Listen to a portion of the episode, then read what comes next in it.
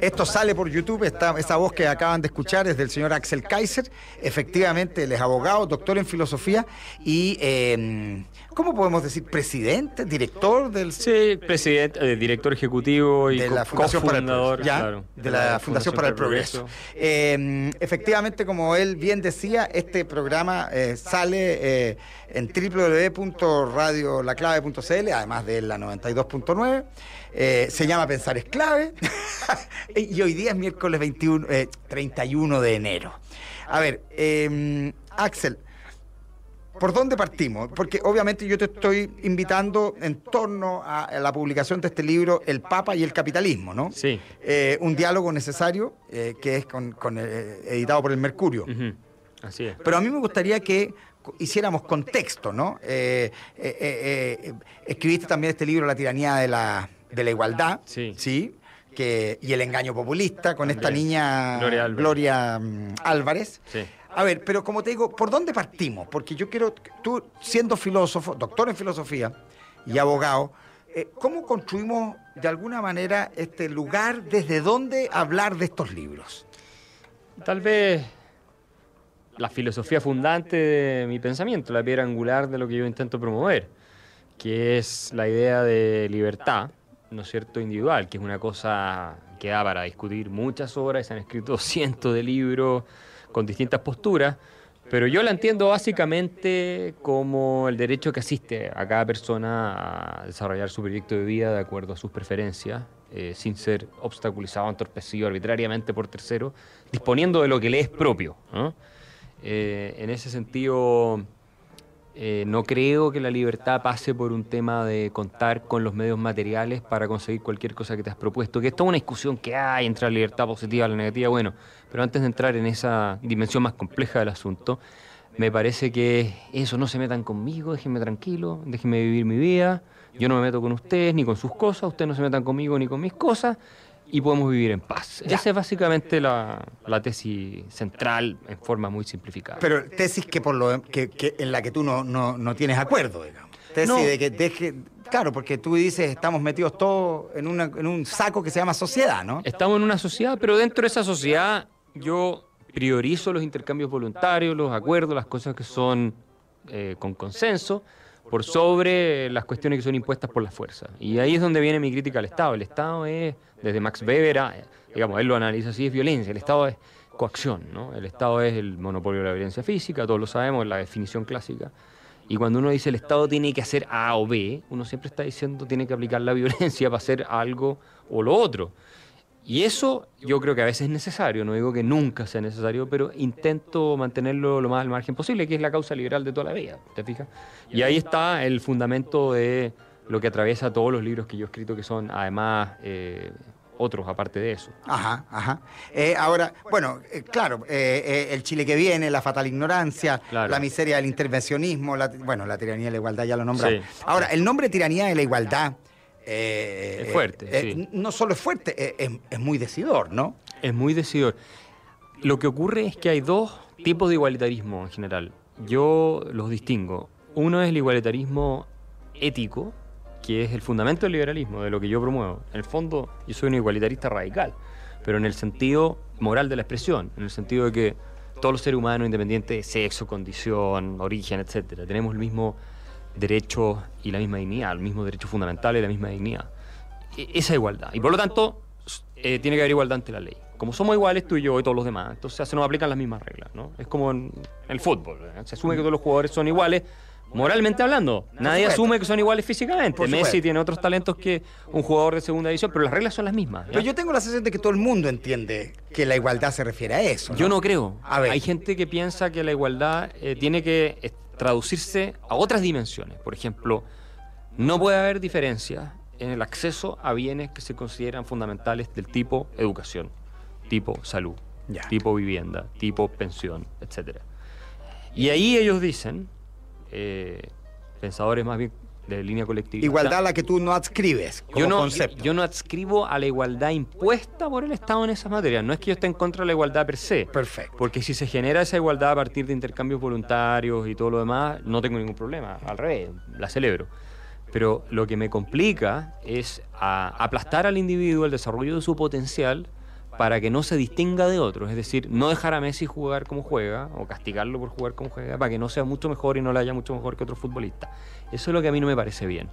Eh, y entonces ahí es donde tengo la diferencia y la discrepancia más profunda con las teorías igualitaristas redistributivas, ¿no? de acuerdo que son más que son más propias del, pensamiento más del, pensamiento eh, más de izquierda o socialista ¿no? exactamente ahora pero fundamentalmente es que esto me parece una conversación maravillosamente entretenida porque al final esto tiene que ver fundamentalmente con con los contextos, ¿no? Con el contexto histórico, con eh, un asunto que uno dice, oye, sí, lo que pasa es que si es que hiciéramos una especie de reset en el mundo y partiéramos todos desde cero, funcionaría perfecto, ¿no? Pero ¿qué hacemos con una historia cuando todos llegan a esta línea de partida, pero unos vienen entrenando eh, para, esa maratón 126 eh, años antes y el otro llegó recién, ¿no? Eh, claro. Y es un gallo que no, que no, de hecho no tomó desayuno ese día. Es la, famosa tesis de correr con ventaja por sobre otro. Exacto, porque yo creo, yo creo que la gran, la única, no, quiero, no quiero descalificar como la única, pero me parece que ahí hay una diferencia sustancial entre el pensamiento, podríamos decir, liberal de derecha mm. y el pensamiento eh, social de izquierda, ¿no? Yo creo que sí, eso es efectivo.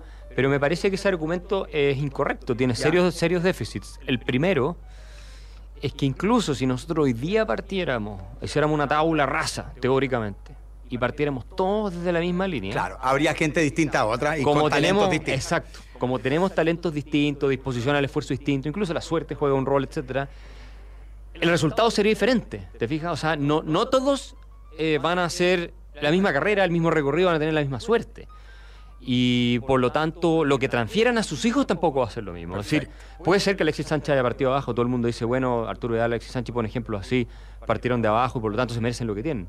Pero sus hijos no van a partir de abajo. Ya. Entonces se supone que habría, que hacer, habría que hacer un reset, habría que hacer un reset de nuevo. Para que los hijos partieran de abajo y quitarles todo lo que tienen, entonces no sé. ¿Cómo es, No es mala idea. Claro, te diga Oye, y, el otro punto. Fíjate que podríamos formar. Bueno, hay gente que dice eso. podríamos fundar un partido que se llama Reset. Reset, partiendo todos de cero. Desde siempre. Todos los días incluso. Uno eh, todo. Mira, es que Axel, se me está ocurriendo algo fenómeno. que al final del día todos devuelvan lo que ganaron. claro. Y se parte de nuevo al otro día. Y partimos de cero. Una especie de eterno retorno llevado a, a, su máxima expresión. A su máxima expresión. Ya. Y con eso tú, el problema que tendrías es que destruirías todos los incentivos para que la gente salga adelante, por supuesto. Ahora, bueno, que yo creo que ahí tú tienes un tema súper relevante, que acabamos de dar una clave, ¿no? Cuando tú dices, claro, el problema es que con eso aniquilamos por excelencia eh, todo incentivo para el llamado desarrollo o progreso, ¿no? Pero también el progreso individual, porque todos sabemos que uno de los fundamentos de que nos esforcemos en la vida es lo que le vamos a dejar a nuestros hijos. Entonces, si tú el día de mañana dices, por ejemplo, impuesto 100% de la herencia, ¿ah? primero van a generar todos los incentivos para que los tipos le traspasen la herencia antes de morir, o sea, eso es lo primero, ¿ah? por la naturaleza humana es así. Pero en segundo lugar, si pudieras aplicarlo 100%, eh, tendrías el problema de que desincentivarías tremendamente eh, el esfuerzo personal, la creación de riqueza y el desarrollo de los talentos. Y por otro lado, no sería justo, porque imagínate tú a alguien que salió de abajo como Arturo Vidal Tú entonces le vas a decir, ah, es que Arturo Vidal, tú no, tú no puedes darle una mejor educación a tu hijo que la que tú tuviste, o que la que tienen otros niños que tus hijos no tienen los medios.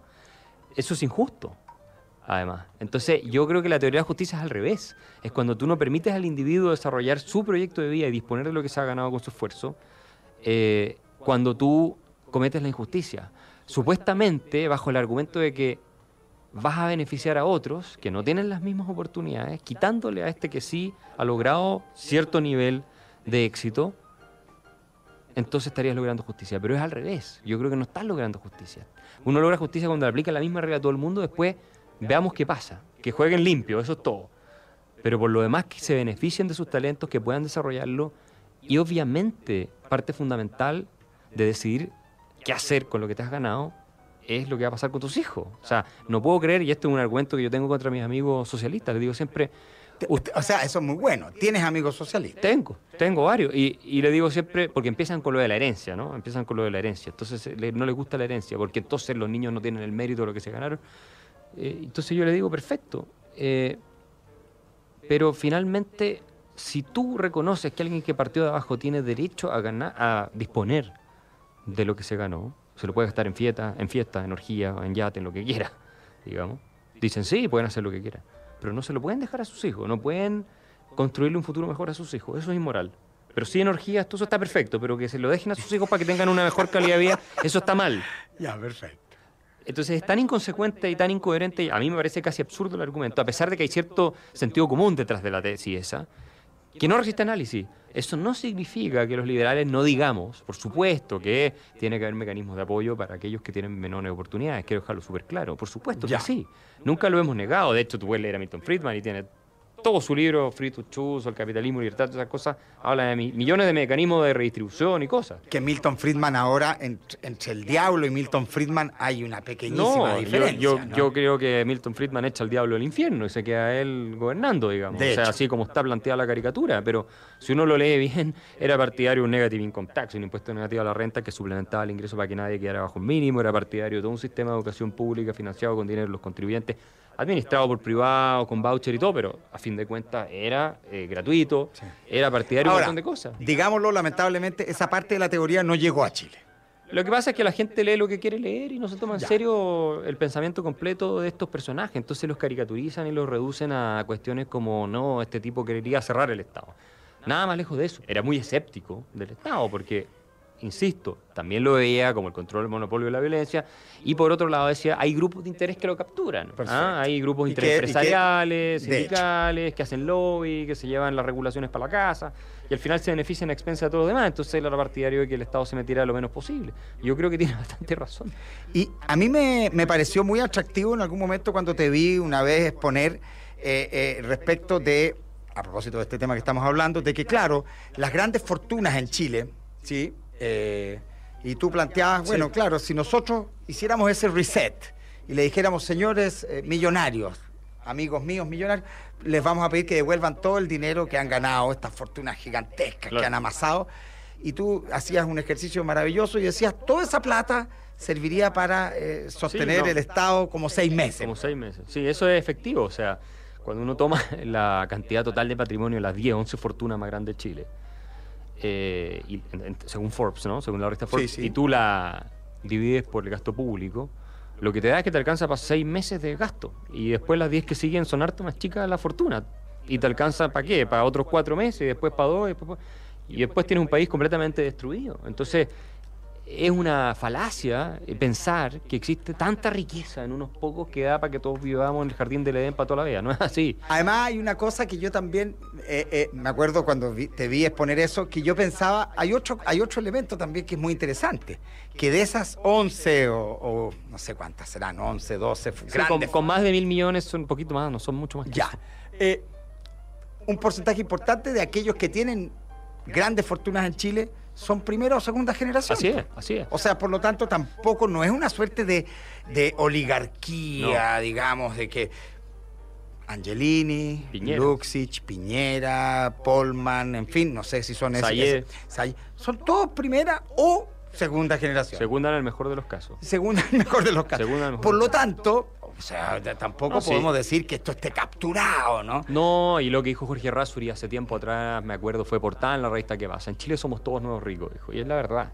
Aquí no hay familias de Alcornia, por mucho que haya... Hay un par, hay pero, un par. Pero muy poco. Hay un par. Es la nada prácticamente. Por eso te digo, hay un par. Y que crean que... Y en general no están dentro de los más ricos tampoco. Por supuesto, claro. Ah, y que, y que tienen, tienen otros poderes. No, tienen otros poderes. Claro. No sé, ¿eh? no sé qué tanto poder tienen. Deben tener algo, me imagino tienen un par de otros poderes. Pero, pero no hay mucho. Y, la, y entre la gente con plata de verdad, la mayoría son aparecidos recién nomás. Pues, esa es la verdad. Oye, ¿y, cómo se articula ese planteamiento de la tiranía y la igualdad con el engaño populista que escribiste con Gloria Álvarez? Nosotros tenemos ahí un capítulo en el engaño populista sobre la obsesión igualitaria. Lo que ocurre es que esta Por eso te lo pregunto. Sí, es una cosa que vuelve una y otra vez y es muy sintomático de la política en general, pero, pero de, los, de los populistas latinoamericanos en general, hablar de la igualdad no hablar, sino que insistir a un nivel histérico con el tema de la igualdad, porque hablar de la igualdad lo hacen muchos políticos de distintos sectores. Pero insistir a un nivel obsesivo con el tema de, la igualdad y que la desigualdad, porque el populista ¿qué hace? Eh, la definición de populismo clásica es divide la sociedad entre los abusadores y los abusados. Y el pueblo, supuestamente virtuoso, es la víctima de la élite corrupta que los abusa ¿no? y que se llena de los bolsillos y todo lo demás a expensas del Sin ir más lejos, Adolf Hitler. Bueno, él decía eso. Por de pronto. Y era un gran populista. Por de pronto. Lo mismo que Perón, lo mismo que Chávez y toda esta gente. Bueno, entonces, eh, con esa lógica, ellos dicen, vamos a redistribuir. Vamos a quitar los que están arriba para redistribuir para abajo. ¿Qué es lo que termina ocurriendo? Exactamente lo contrario la mayoría de las veces. La mayoría de las veces lo contrario. O sea, primero, sí, empiezan a, a redistribuir, pero se roban toda la plata. De partida. O sea, al principio llega, pero, pero en el camino se roban una buena parte de la plata. Hay cosa de ver Venezuela, todos estos lados es terrible, Argentina, en fin. Y segundo, destruyen la economía. Entonces, al final terminas matando la base productiva que te permite a la gente sostenerse sobre sus propios pies, pues están todos mendigándole al Estado que le reparta limosna. Eh, el caso venezolano ya es un extremo, pero uno puede ir a otros países de América Latina y ver el mismo problema. Entonces, eh, es, un- es una pésima solución el, insistir con la redistribución Y como, la, como el, digamos, el camino para, para sacar adelante a la gente. No, no funciona. Estamos conversando con Axel Kaiser, abogado, doctor en filosofía y director ejecutivo de la Fundación para el Progreso. Eh, y, y- y fíjate que a propósito de esto que estamos hablando, Axel, eh, eh, claro, hemos estado cerca del populismo nosotros aquí en Chile, ¿no? A mí me parece que el, el Frente Amplio claramente sigue la doctrina populista, o sea, su programa de gobierno es espantoso, después la nueva mayoría se compró cada vez más términos populistas, incluso la presidenta Bachelet, sin ser una populista de frentón, que nosotros lo decimos en el libro, no se puede comparar con otro, pero abrió con puertas que dieron pie a, a propuestas populistas po, y, a, Ya. y a cosas que no se pueden cumplir como la gratuidad para todo el mundo, que ahora no tienen la plata, eh, un montón de beneficios que se prometieron que tampoco pueden financiarse, tenemos, duplicamos la deuda del Estado en cuatro años, y así sucesivamente. Entonces se abre esa compuerta de los ofertones. ¿ah? Y una vez que tú abres esa compuerta como político, para ganar una elección es muy difícil si no caes en eso.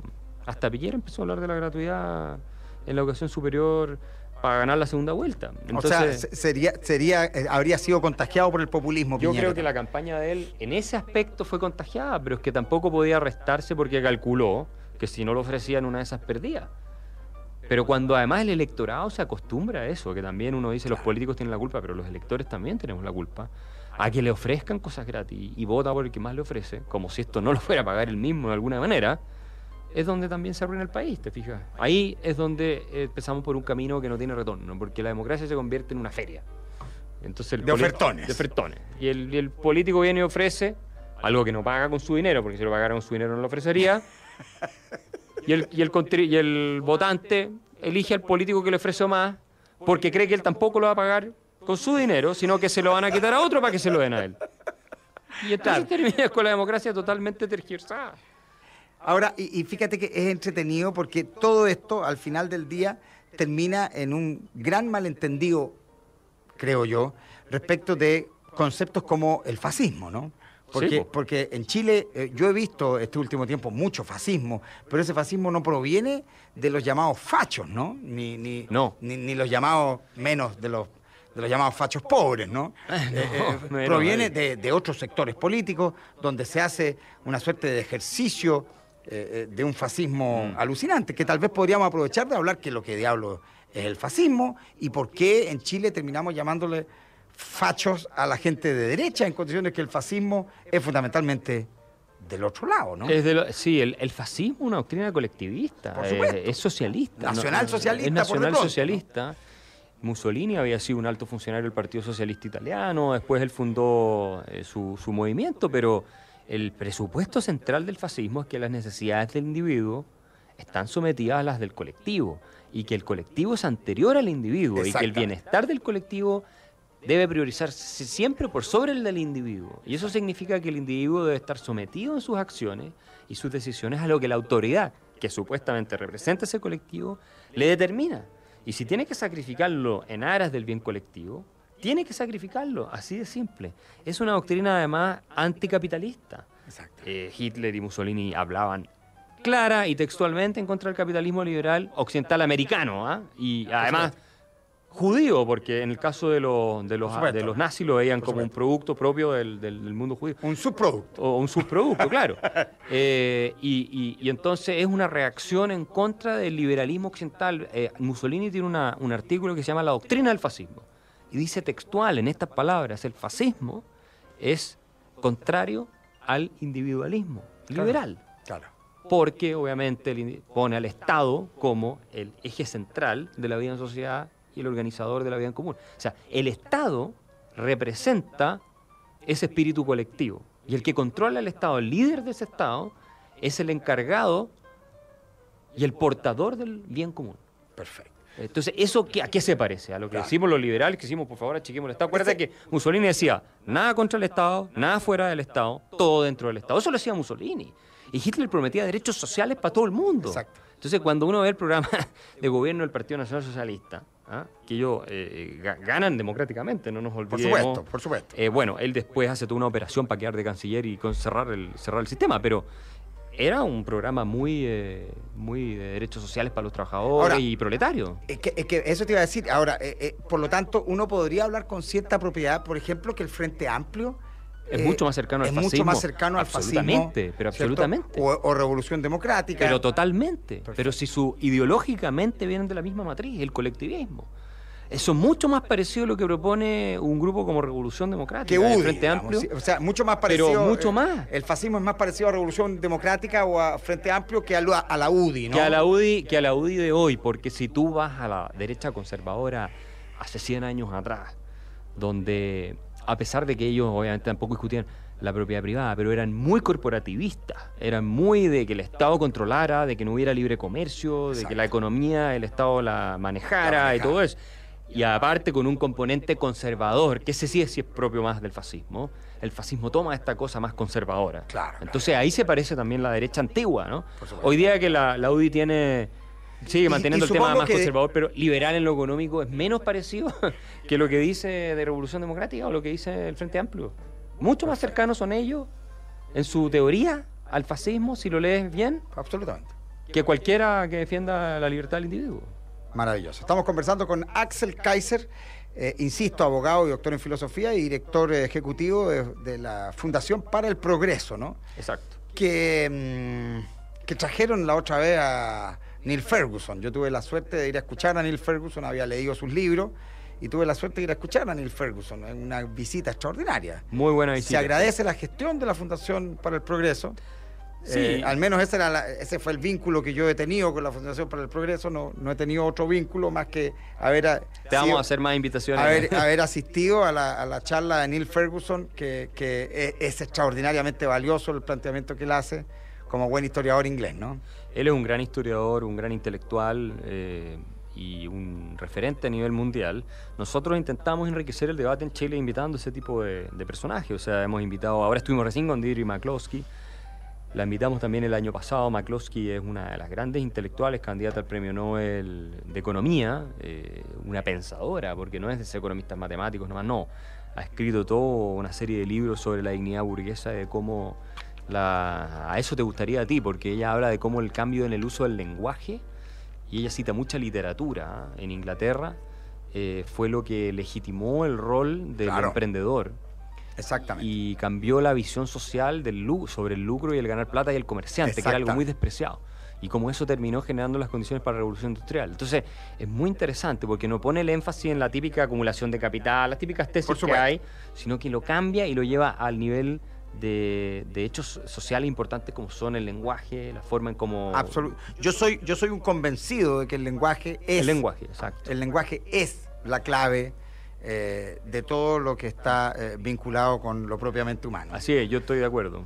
Así es. Eh, Nos vamos a una pequeña pausa, sí, vamos a una pequeña pausa en esta primera mitad del programa conversando con Axel Kaiser. Eh, justamente, no, bueno, en la segunda parte vamos a meternos de frente, de, así, pero ya, a El Papa y el capitalismo, un diálogo necesario, así se llama el libro de Axel Kaiser que vamos a eh, eh, conversar en la segunda mitad. Vamos a una pausa, seguimos conversando con Axel Kaiser. Una manera diferente de conocer a interesantes invitados. Pensar es clave. En la 92.9. Estamos de vuelta miércoles 31 de enero, eh, transmitiendo desde los estudios de radio de Campus Creativo de la Universidad Andrés Bello, en este Pensar es Clave, conversando con Axel Kaiser, él es abogado, doctor en filosofía y director ejecutivo de la Fundación para el Progreso. Eh, y autor de una recachada de libros, entre ellos es que este que vamos a hablar ahora de Ediciones del Mercurio, que se llama El Papa y el Capitalismo, un diálogo necesario. Eh, te metiste en las patas de los caballos. Además, la visita del Papa ahora hace unos días atrás. Eh, a ver, ¿cómo, cómo, ¿cómo es esto? ¿Por, dónde surge de nuevo este libro? Eh, que, no debe haber sido tomado con mucha simpatía por, mucha gente, ¿no? La verdad es que tuvo menos resistencia de lo que yo imaginé. ¿eh? En algún minuto pensé también en no escribirlo, porque, bueno, porque uno a veces. Uno, a veces, tengo momentos de, de, sensatez. Son, son pocos, ¿Ya? pero de, de, pronto los tengo. Prevaleció, obviamente, la insensatez. Eh, pero lo venía. La pasión. La pasión, sí. La pasión y el compromiso con uno mismo y la coherencia con lo que uno mismo siente y cree que tiene que hacer. Ahora, yo hace mucho tiempo venía pensando escribir un libro sobre el Papa y cuando me enteré que iba a venir a Chile dije, ah, esta es la oportunidad, vamos a aprovechar. O sea, pero lo escribiste muy rápido entonces. Sí, eh, lo escribí relativamente rápido, pero tampoco un libro muy largo. Eh, y además es un ejercicio no muy hermenéutico. Lo que yo hago es, a ver, usted dice esto. Por ejemplo, tomo Laudato Si o Evangelii Gaudium, algunas declaraciones de él. Dice esto sobre el sistema de mercado. Vamos viendo si es verdad. Pa, pa, pa. Y voy demostrando que muchas cosas se equivocan.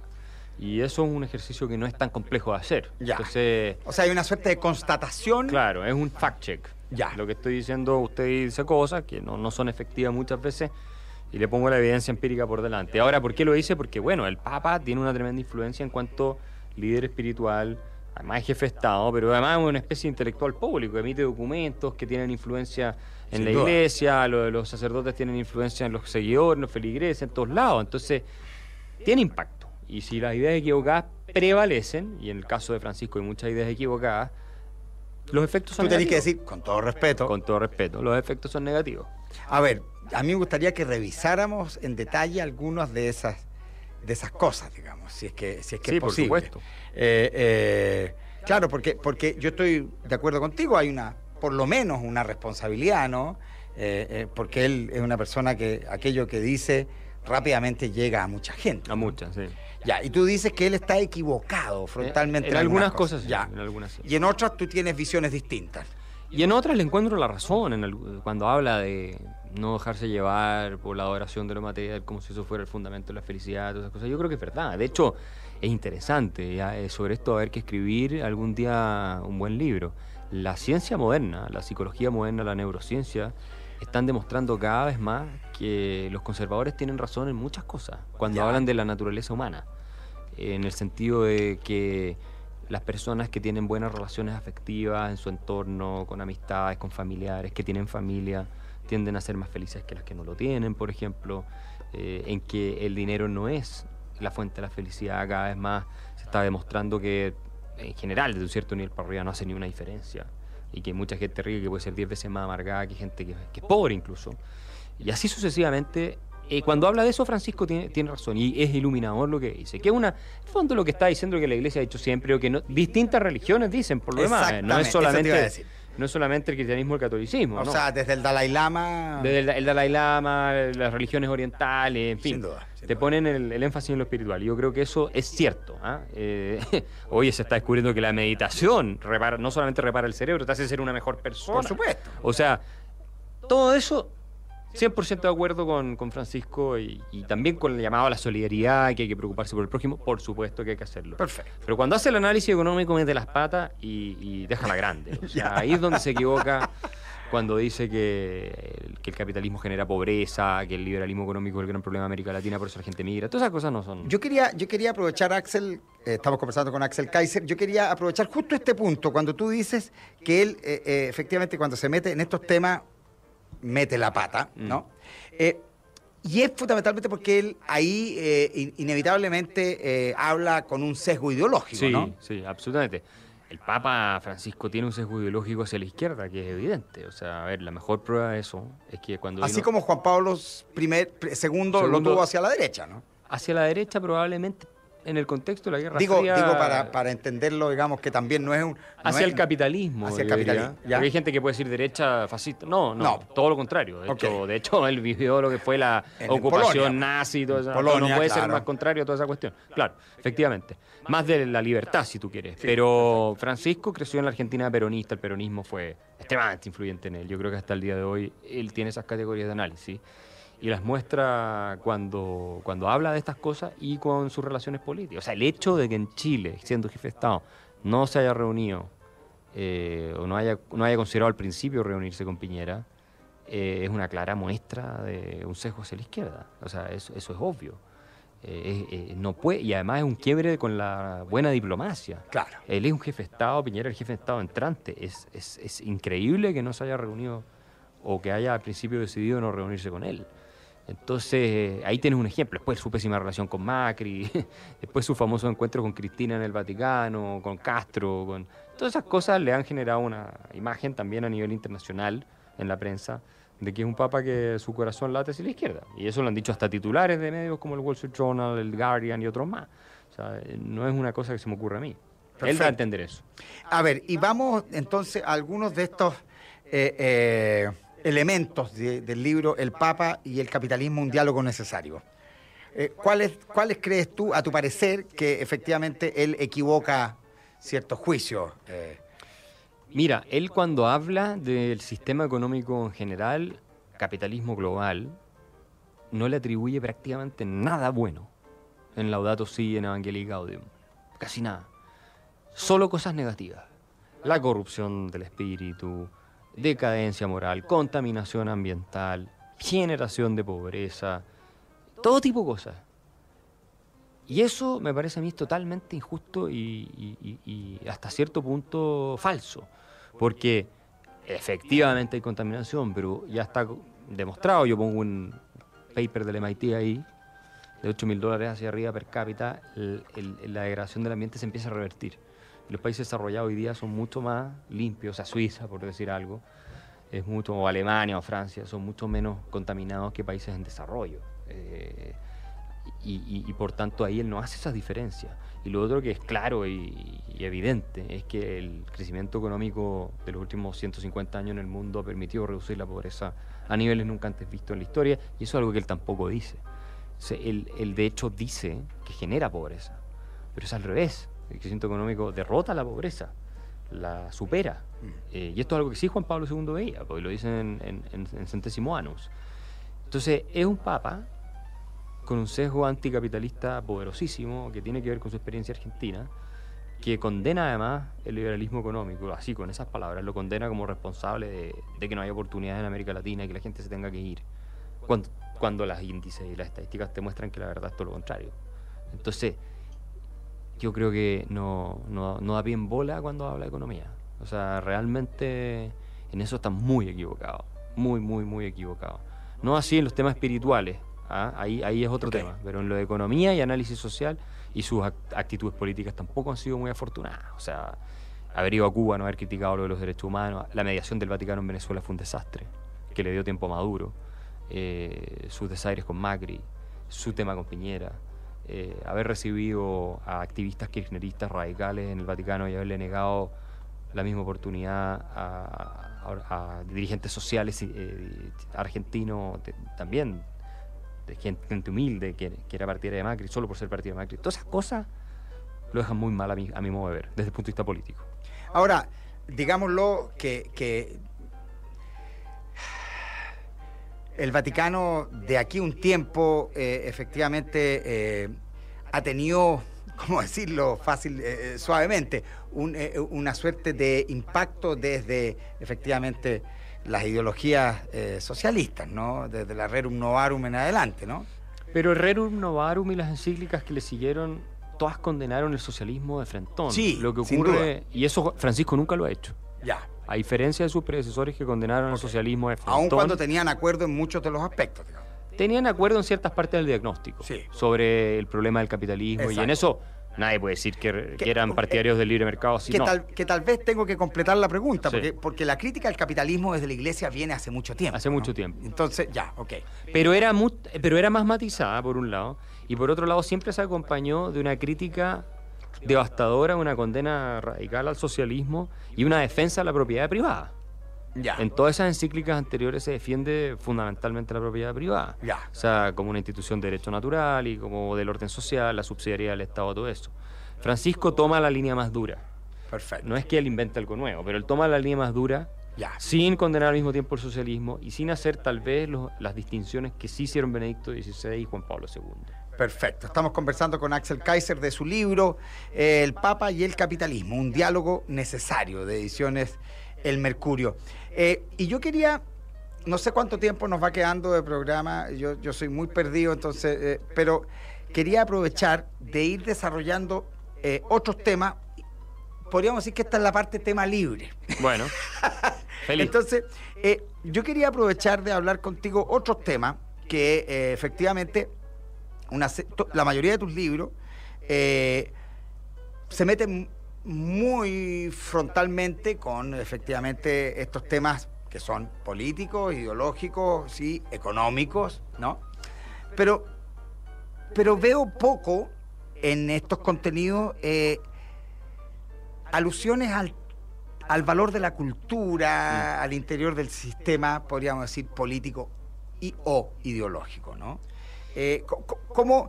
Porque, porque también ha habido en este, durante el siglo XX, digamos, y, y ahora en el siglo XXI, una asociación eh, eh, eh, directa de los socialismos con efectivamente el potencial y el valor de la cultura, ¿no? Y sin embargo, eh, las derechas, el, el mundo liberal, queda un Abandona. poco, claro, Sí, queda un poco offside, por, por decirlo de alguna manera en términos futbolísticos, ¿sí? En el tema cultural, ¿cierto? En el valor de la cultura, en el impacto que la cultura tiene en los sistemas de desarrollo o, o- o en desarrollo. Entonces, a mí me gustaría hablar contigo de eso. Eh, Sí. ¿Qué opinión tienes? ¿Cómo podemos hacer que eso, eh, de alguna manera, eh, se entienda que tiene un valor fundamental, ¿no? Que por lo demás es el tema mío. Claro, en el libro La fatal ignorancia yo lo dediqué a eso, precisamente cómo las Ya. derechas, al despreciar el rol de la cultura, Claro. de las ideas, de la Lo entregan, ¿no? Lo entregan. Y es un campo de difusión de ideas que es esencial para ir creando conciencia en torno a los sistemas que existen, ¿no? Y entonces, cuando tú ves a los economistas argumentando desde un punto de vista muy empobrecido, que lo único que importa es la productividad total de factores y el crecimiento económico, tú te das cuenta de por qué perdemos los que creemos en la libertad la, la causa, porque cuando tú dejas la música, el arte, la literatura, todas esas cosas... la dejas- creatividad. La Hoy, creatividad. hablando, hablando además de aspectos productivos, como Claro. son las industrias creativas hoy día. Las industrias Vemos el impacto que las industrias creativas tienen, por ejemplo, en Reino Unido, ¿no? Bueno, por eso, todos esos universos crean, aparte de crear héroes, porque las figuras populares, o sea, los escritores, los actores de sí, todos ellos son figuras populares, El rock and roll. el rock and roll, transmiten ideas, difunden mensajes. Entonces, es un canal que se ha abandonado, o que tal vez nunca se utilizó demasiado, por lo menos en los últimos décadas, para difundir el mensaje de la libertad real. Y curiosamente los artistas, que son los que más se benefician del sistema capitalista, y que lo único que quieren es ojalá exponer sus cuadros en, en Nueva York y que se los compren por cientos de miles de dólares, terminan siendo de izquierda. Cuando ellos debieran ser los más libertarios de todos, porque sin libertad no puedes ni crear arte y mucho menos puedes vivir como les gustaría vivir. O sea, por eso me gusta Andy Warhol, ¿verdad? Cuando tiene esa frase famosa que dice Claro. que, Claro, claro, claro. que hacer negocio es un arte y hacerlo ganando dinero es un arte aún más grande, una cosa así. Exactamente. Yo tengo por ahí la, la foto, la saqué cuando lo tra vino a Chile, la exposición estuvo abajo en el Museo la Moneda. Siento esto como un agradecimiento directo a mí porque soy parte del directorio del Centro Sí. Cultural La Ah, Moneda. te felicito, porque la verdad es que esa fue una exposición notable y me pareció aún más notable que teniendo eh, a, a Bachelet el gobierno y a la nueva mayoría haya habido una frase gigante en el Museo de la Moneda de Andy Warhol en, eh, celebrando el lucro, o sea, como, como parte de, de- de hacer del arte. Y es así. somos, eh, somos muy independientes. Yo creo que, y eso, eso me lo mostró, y eso me lo mostró. Pero además, No, uno no puede empezar con ese tipo de censura porque entonces ya caemos en otro tipo de sociedad. Pero eh, creo que los artistas en eso cometen un error. Ahora, también hay mucho de pose, ¿ah? hay mucho de no, como, no quiero que me critiquen, entonces voy a decir que soy de izquierda. Y muchos en el fondo tienen intuiciones más libertarias o de verdad son libertarios, pero no se atreven a decirlo por seguir la moda y todos empiezan a hablar de sí, esto, lo otro, somos más progre, no sé qué, como los actores de Hollywood que llegan a risa cuando empiezan a hablar ellos. ¿No es cierto?, de la redistribución de riqueza y de en contra del sistema económico cuando son los Desde una casa de, desde En de una casa de Hills, 60 millones de Esa- dólares. Exacto, es ridículo cuando Leonardo DiCaprio anda el calentamiento global viajando en su jet privado para todos lados. O sea, esas cosas son de una hipocresía gigante. Y yo creo que hemos abandonado ese terreno. En la fatal ignorancia lo digo bastante. Eh, hay que poner más énfasis. La que pone énfasis Dietrich McCloskey. McCloskey, eh, en, en el fondo, lo que dice en su, en su libro sobre la dignidad burguesa. Esta es profesora de la Universidad de Chicago, Illinois, fue mucho tiempo profesora de la Universidad de Chicago, economista, candidata al premio Nobel. Eh, es que la cultura fue lo que cambió el mundo. Absolutamente. La cultura, la literatura. Ella cita muchas fuentes de literatura, Jane Austen y todas estas cosas, para explicar cómo surge el mundo moderno. Absolutamente. Entonces, no es un tema de factores materiales, es un- son factores espirituales, que es lo que mueve la cultura. Espirituales en un sentido Digo, amplio. digo, yo prefiero decir espirituales, culturales y sobre todo Sí. el lenguaje, ¿no? Claro, es que cuando yo hablo de espíritu hablo de lo que de la creatividad humana, eh, más allá de, de la búsqueda de la maximización de la utilidad, el interés y el lucro propiamente directo, sino que hablo de, de- del arte, de la cultura, del lenguaje, de la literatura, de todas esas cosas, que al final es lo que mejor representa la naturaleza humana, mucho más que eh, el crecimiento del PBI. Además, además ha terminado ocurriendo una suerte de, eh, eh, no sé cómo decirlo, dominio hegemónico, propiedad exclusiva de efectivamente Sí, de un determinado sector ideológico Exacto. del ámbito cultural. Y, y por lo tanto, eh, de ahí para adelante eh, pareciera que está todo dictado, ¿no? Exactamente, ha terminado siendo un bastión de ideas más bien colectivistas o de izquierda que son contrarias incluso a el sistema que les permite a ellos estar donde están. Eso es la gran paradoja, o sea, es impresionante. Muchos artistas fueron grandes admiradores del, del socialismo soviético, o sea, Bertolt Brecht, por ejemplo, Claro. que era un gran hipócrita además, que andaba vestido de obrero para todos lados y tenía cuentas en Suiza ¿ah? y vivía eh, con, con- con tremenda riqueza y todo. Pero muchos fueron partidarios de eso, el mismo Sartre, filósofo, toda la cuestión. Y al final eh, tú te preguntas cómo es posible algo así. ¿Cómo se, gente inteligente nadie puede guardar la inteligencia de estas personas? Ahora, eso es por excelencia lo que hoy día llamamos posverdad, ¿no?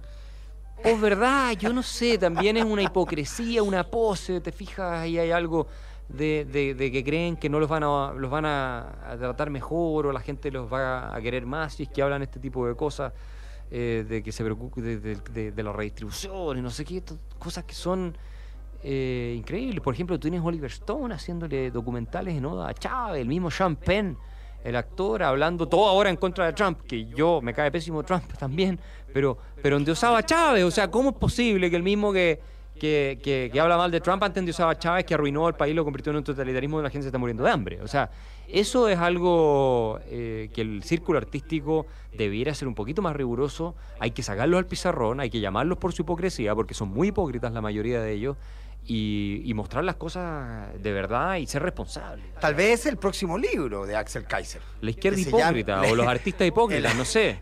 claro. Eso no estaría mal, ¿ah? Sí, yo creo ya que- con eso le termináis de, de pellizcar los cacahuates a todo el mundo. A todo el mundo Porque termina le, claro. le pellizcáis los cacahuates al Vaticano, al Papa, en fin. eh, Es que sabes que yo creo que todos los, este es se- fenómeno. eso. todos los seres humanos hasta cierto punto somos hipócritas, es parte de la naturaleza humana. Pero hay niveles tolerables y niveles que no lo son. Cuando a mí me viene un multimillonario que vive en Hollywood o en Beverly Hills o a lo mismo, con cientos millones de dólares, a decir que Trump es tan terrible, pero que Chávez era bueno, perdón, ahí cruzaste una línea. O sea, Ya. eres un hipócrita de lo peor.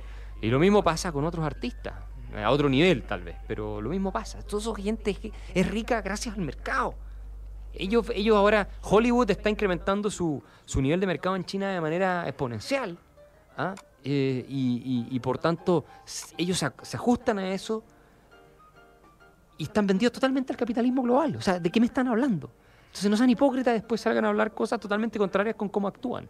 Ahora, eh, eh, efectivamente es una palabra que a mí por lo menos siempre eh, me, me empiezan a aparecer los tics como de Piñera cuando me dicen la palabra mercado, ¿no? Sí. Porque, porque claro, me empiezo con esas cosas. Pero es eso, hace- si al final ¿Ah? la gente que Pero, a pero las es una películas... palabra, pero es una palabra que, no, que a mí por lo menos nunca me ha acomodado, ¿no? La palabra mercado, porque Claro, yo tengo la que sensación de que hay cosas que el mercado es capaz eh, de decidir, pero hay otras cosas que eh, justamente por la naturaleza humana, el mercado no es capaz de decidir, ¿no? No, lo que ocurre es que el mercado, por supuesto, no es la respuesta para todas las cosas. Tú vas a tener un genio creador, no es un genio creador porque existe el mercado, es porque el tipo tiene un espíritu, una naturaleza, un talento especial. Ahora, el mercado es lo que le va a permitir al tipo Vivir florecer, aquello. claro. florecer. claro. ¿ah? O sea, John Lennon y los Beatles no habrían llegado a ninguna parte si hubieran no hubieran tenido un mercado donde se compraran todos sus discos y todo. Y de hecho podrían haber pasado a ser una banda que nadie conoció si sus discos no hubieran sido exitosos, sus canciones no hubieran sido exitosas.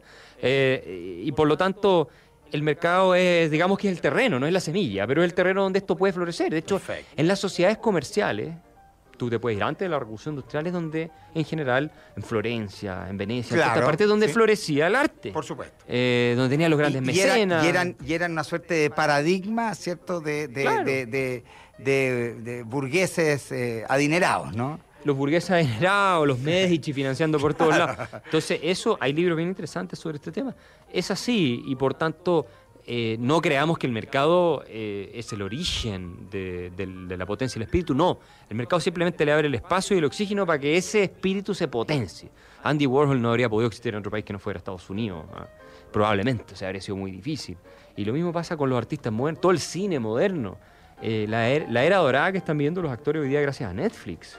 eh, que lo decía uno de estos actores el otro día.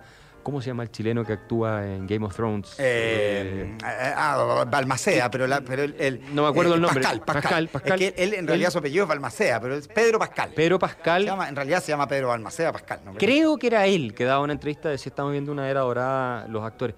Claro, porque todo esto está serie en Netflix y todo. Y hay cosas de muy buena calidad, no digamos que hay todo es basura, hay cosas que son malas, hay cosas que son buenísimas. Entonces, eh, Tolkien, El Señor de los Anillos, el, el- el éxito que eso significó gracias a que la gente tiene el poder adquisitivo de ir a ver la película y comprarse el libro, por lo demás. Que hoy día es accesible, hace 100 años atrás comprarse un libro era una cosa casi imposible. Bueno, era claro. muy poco lo que se podía Muy conseguir. Entonces, eso eh, hay que valorarlo y los artistas tienen que entender que su medio de, de reproducción y de, de florecimiento es con gente que puede valorar sus cosas y pagar por ellas.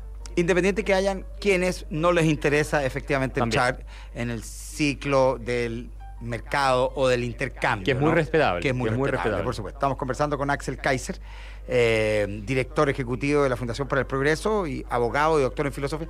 Y yo quería aprovechar con los minutitos que nos quedan que surgió Trump.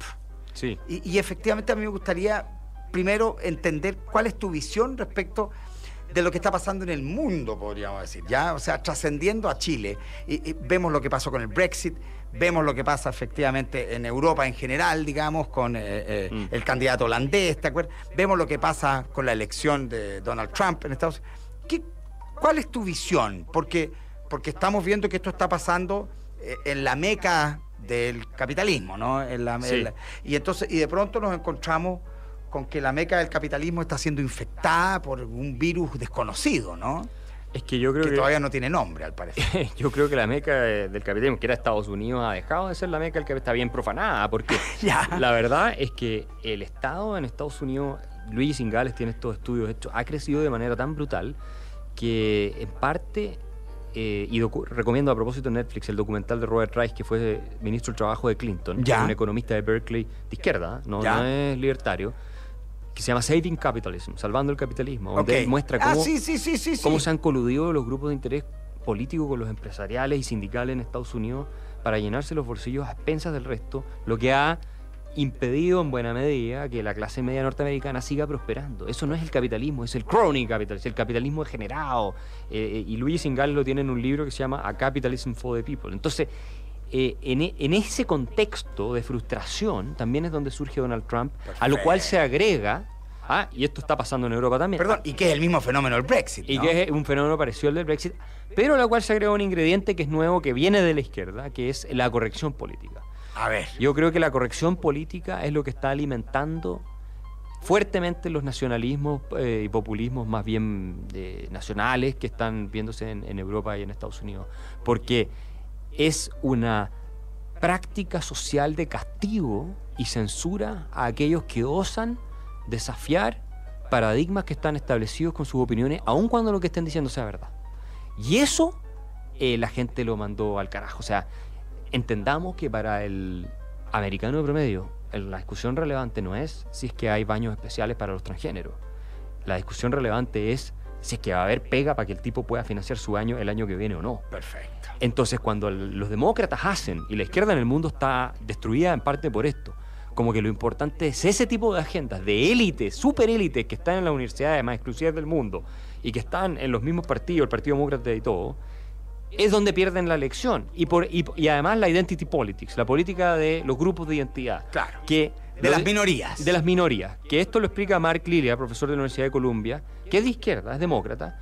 Y él dice esto nos está arruinando porque la, la, identity politics, esta idea de que hay distintos grupos, ¿no es cierto? Minorías discriminadas, explotadas y todo lo demás por el hombre blanco tradicional en Estados Unidos, eh, y que hay que reivindicar y que tienen casi razón por el hecho de ser minoría, más allá de lo que digan, lo que logra es dividir a la sociedad. Entonces tú como partido político no puedes ofrecer un proyecto común que sume a todos. Perfecto. Como te anclas en lo de identity politics, que por definición es poner en conflicto un grupo con el otro, tú lo que le ofreces a la sociedad es conflicto. No puedes ofrecer un programa y un proyecto de unión de país de futuro. Perfecto. Yo creo que tiene razón. Y las izquierdas que avanzan por ese camino pueden llegar hasta un cierto punto, pero después terminan siendo derrotadas. Hillary Clinton perdió la elección cuando dijo que todos los que apoyaban a Donald Trump eran unos deplorables, unos deplorables. Listo. Y esa es la mitad del país. El facho pobre. El facho pobre. El, es lo mismo que pasó aquí con el facho pobre o cuando eh, Gutiérrez dijo que eran todos unos idiotas. Claro. Eso está facilitando que surja... El fenómeno, claro, el deplorable o, y, el facho Y en Chile eso va a beneficiar movimientos como el de Cast y otros. En Inglaterra, ocultar la verdad, que es parte de la corrección política, porque hay problemas con la migración. Nadie puede decir que no los hay. Los hay y hay que identificarlo y tratarlo. Hacer como que el que dice que hay problemas es un racista es lo que costó el Brexit. En Alemania la AfD surge por eso. Entonces... ¿Hasta cuándo En Holanda lo mismo. En Holanda lo mismo. En Holanda casi pierde Rute Eh, la elección, la elección, digamos, presidencial por esa misma razón. Tengo Entonces, el hagámonos nombre- cargo, digamos. Tengo el nombre para el nuevo libro, entonces. Yo lo tengo Así, pensado. así como la tiranía de la igualdad, ¿por qué no le haces un libro que se llame La dictadura de las minorías? es un, está es un- bueno, es un buen título, sí. Perfecto. Estaba Es que pensando está escribir bien. contra la corrección política. Me parece va- Pero, pero, la está, dentro. pero, pero la dictadura de las minorías está, es bonito. Es bonito. Porque de alguna Eh, manera estamos sí. sometidos, ¿cierto? Así como estamos sometidos a la tiranía de la Claro. igualdad, estamos sometidos a la dictadura de las minorías, ¿no? Hoy día cada vez más. Que es una Sí. especie como de, de- de gran paradoja democrática, ¿no? Eh, eh, Es así es. es la- por excelencia la paradoja de la democracia. Claro, o son, sea, son grupos activistas que suben al pedestal de, mora- de la moralidad porque ellos alegan haber sido discriminados históricamente, cosa que en algunos casos es cierta, pero que hoy en día es mucho menos que antes, o, o en algunos casos ya no es el tema, eh, y, Y- y y- que- y- y que buscan obtener una serie de privilegios eh, a, través de la ley. ¿no? y de silenciar a los que piensan distinto solo por el hecho de que piensan distinto, ¿no? Incluso si dicen cosas que pueden ser efectivas, ¿verdad? Incluso Sin si duda, no son homofóbicos, incluso si no son racistas, incluso si no son nada de todo eso, y después se terminan comiendo entre ellos, ¿no? porque Claro. siempre que alguien se pone en el pedestal de yo soy el más moral, el más puro, siempre que tú vas a perseguir brujas, hay uno que es más puro que el otro, entonces persigue al otro como el hereje. Exactamente. Y se está produciendo ese fenómeno. Mira Hollywood, lo que Sí, está pasando hoy sí, día con sí, el tema del acoso sexual a las mujeres. Se abrió una olla y Harvey Weinstein era uno de los grandes promotores de los derechos de las mujeres y hoy día resulta que es un depredador.